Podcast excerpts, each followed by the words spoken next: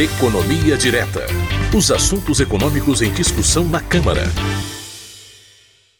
Bom, para quem nos ouve por podcast, não faz diferença, mas para quem está ao vivo conosco no painel eletrônico, o quadro Economia Direta mudou de dia, porque a gente estava esperando essa votação bastante importante na Câmara dos Deputados, sobre a qual a gente já vai falar agora com o Fernando Gomes, a quem recebo mais uma vez aqui. E aí, Fernando, tudo bem? Bom dia, Márcio, tudo bem? Bom dia aí para todo mundo que nos acompanha. Mais uma vez, sua gravata está super elegante. Muito obrigado, muito obrigado. Se quiser uma consultoria para gravatas, a gente está por aqui, Fernando Gomes. Estou todo de verde hoje. Estava até pensando naquela música verde que a que a que foi gravada por vários artistas aqui. Estou de verde hoje. Está longe do, do, dia do meio ambiente, mas sempre é bom pensar nisso. Pois é, vou Fernando. Querer, vou querer essa consultoria. Conversamos logo depois do programa. Vamos lá. muito bem, muito bem.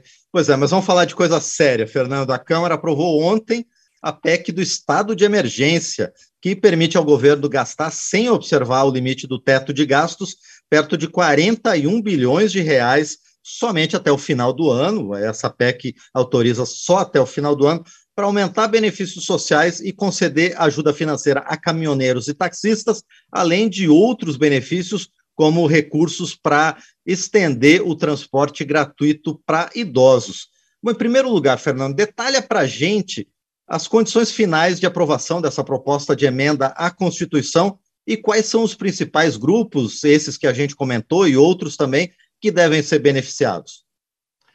É, é isso mesmo, Márcio. Essa PEC, embora tenha sido aprovada pela grande maioria dos deputados, né, foram 425 votos favoráveis no primeiro turno, 469 votos no segundo turno, mas ela recebeu aí várias críticas. Mas foi aprovada, deve ser promulgada em breve e começar a valer. Né? Um dos principais pontos da PEC é exatamente o que você citou, né, de permitir que todos os benefícios que serão concedidos, que somam aí 41 bilhões, como você disse, sejam feitos fora do teto de gastos e não vão precisar observar as limitações de crescimento das despesas sem aumento de receita ou diminuição de outros gastos, que é uma exigência da Lei de Responsabilidade Fiscal também não vai ser necessária aprovação pelo Congresso de uma autorização específica para descumprir a regra de ouro. Né? A regra de ouro é aquela que impede que você faça dívidas para bancar despesas de custeio. E a aprovação da PEC permite também que os recursos gastos com esses benefícios eles fiquem fora do cálculo da meta de resultado primário. Né? Resultado primário, a gente já explicou aqui, é a diferença entre tudo que o governo arrecada, tudo que ele gasta antes do pagamento dos juros e da dívida pública. Então, todo ano é estabelecida uma meta de quanto é que vai ser esse resultado primário, e com a aprovação da PEC, esses recursos que serão gastos também não vão precisar entrar nesse cálculo. É, antes da gente comentar os principais pontos aprovados, acho que vale a pena a gente comentar aqui dois destaques que foram bastante debatidos, mas não foram aprovados, para que quem nos acompanha possa entender melhor ainda é, esse assunto. Lembrando que os destaques são aquelas propostas de modificação que são apresentadas pelos partidos durante a discussão do tema para tentar mudar aí o texto, né? É, um, um desses destaques era sobre a retirada ou não do estado de emergência previsto no texto. Sem aprovação do estado de emergência, o governo federal só poderia conceder esse pacote de benefícios depois das eleições. Né? Com a aprovação do estado de emergência, o governo passa a ter segurança jurídica para implementar essas medidas de imediato e fica aí resguardado contra ações na justiça por desrespeito à lei eleitoral e às leis de equilíbrio das contas públicas que a gente mencionou também. É, para esclarecer esse ponto, a gente lembra também que a legislação eleitoral proíbe a distribuição gratuita de bens, valores, benefícios por parte da administração pública, exceto em dois casos, que é o de calamidade pública e o de estado de emergência. Então, para implementar essas medidas, essas melhorias todas, esse ano ainda o governo precisaria ter o estado de emergência aprovado no texto final da PEC e foi aprovado, né? É, outro destaque apresentado foi para tornar o novo valor do Auxílio Brasil é, permanente, ao invés de manter esse novo valor de 600 reais somente até dezembro. Esse destaque também foi rejeitado e a medida só vale realmente até o final do ano. Principais beneficiários da medida, Márcio. Primeiro grupo, é, são os beneficiários do Auxílio Brasil, vão ter um aumento de 200 reais aí, amplia o valor do benefício de 400 para 600 reais, e ainda há uma previsão de incluir mais um milhão e meio de famílias que hoje ainda não estão contempladas no programa, que estão na fila de espera. O gasto total com esse aumento aí do benefício e a inclusão dessas famílias, mais ou menos 26 bilhões de reais. Outro grupo de beneficiários são as famílias que recebem o Vale Gás. Né? Elas também vão ter uma ampliação no valor do benefício, praticamente dobra, pra, passa de 53 para 102 reais. Esse benefício é pago a cada dois meses. O custo desse auxílio, um bilhão de reais. Terceiro grupo, caminhoneiros. Né? Os caminhoneiros autônomos vão receber um voucher de mil reais são 900 mil caminhoneiros, mais ou menos, e o valor total, de, de, o custo desse benefício, 5,4 bilhões de reais. Tem também o auxílio para os taxistas, né, que estiverem registrados aí dentro dos critérios estabelecidos pelo programa.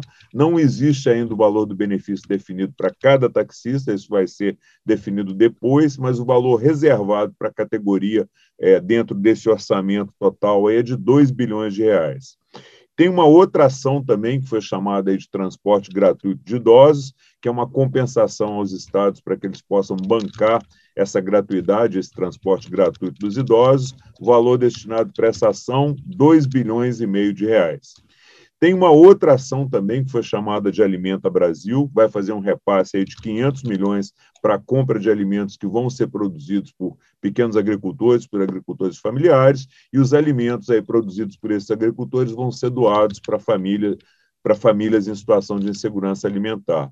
E para fechar, Márcio, uma medida de apoio aos produtores de etanol prevê um repasse de até 3,8 bilhões de reais por meio de créditos tributários para manutenção aí da competitividade do etanol em relação à gasolina. Esse crédito ele seria necessário porque com a redução do preço da gasolina em função da redução do ICMS, o etanol perdeu muita competitividade, ficou com preço muito desfavorável em relação à gasolina. Então esses foram os principais pontos, Márcio. A PEC é bastante complexa, né? E a gente como sempre faz aqui, recomenda que quem tiver interesse busque a PEC lá no site da Câmara, número dela, como a gente disse no início, 1522, e faça uma leitura atenta aí para conhecer no detalhe todos esses pontos que a gente está comentando aqui e outros eventualmente. Pois é, Fernando, é, você citou na introdução que essa PEC, apesar de aprovada pela grande maioria dos parlamentares, sofreu várias críticas ao longo dos debates. Quais foram essas principais críticas, Fernando? E também, por outro lado, obviamente, quais foram os argumentos a favor pela aprovação dessa PEC?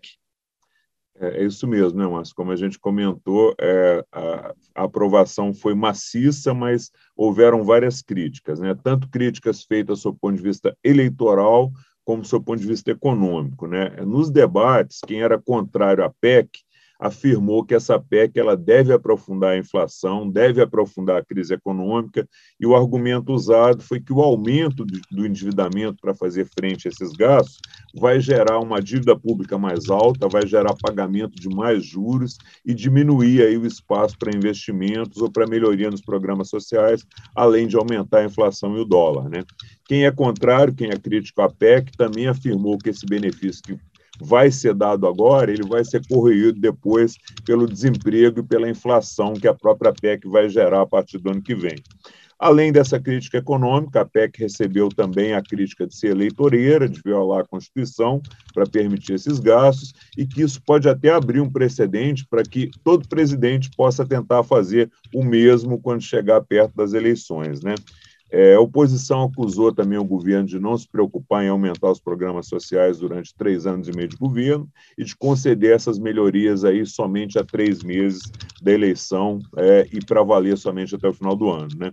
Já quem é, é favorável à PEC, quem, é, quem apoia o governo, defende a medida, alegando que as pessoas, as famílias mais pobres e alguns setores da sociedade, como taxistas, caminhoneiros, idosos, enfrentam uma crise muito forte e precisam dessa ajuda agora, nesse momento, que essa ajuda não pode esperar. É, alguns deputados argumentaram também que, sob o ponto de vista econômico, o aumento do Auxílio Brasil ele vai ter um impacto favorável na economia, pois vai aumentar o poder de compra dessas famílias mais pobres, e esses recursos vão direto vão todos para o consumo, ajudando aí a movimentar a economia, os pequenos negócios e contribuindo aí para a retomada do crescimento econômico. E a gente sempre lembra, Márcio, né, que aqui a gente busca trazer os dois lados das questões, que a gente comenta aqui as posições favoráveis e contrárias, para que quem nos assiste possa ouvir, possa entender os argumentos, buscar se aprofundar mais se for o caso e formar sua própria opinião sobre o assunto. É isso aí, Márcio. Muito bem, Fernando. Então a gente fica por aqui agora e na expectativa de como essa PEC vai repercutir na economia e também, obviamente, na questão eleitoral, como você citou, e como outros deputados que a gente vem entrevistando ao longo desses últimos dias sobre essa PEC do estado de emergência também comentaram. Obrigado, Fernando. A gente se vê no decorrer do período, então. Obrigado, Márcio. Acho que a gente tem um recessozinho aí, né? Daqui duas semanas a gente volta aqui. Forte abraço para você, boa quinta-feira. Um abraço para todo mundo que nos acompanha aí. Perfeito, Fernando. Até a próxima. Muito obrigado por enquanto. Obrigado. 8 horas até. 16. Obrigado, Fernando.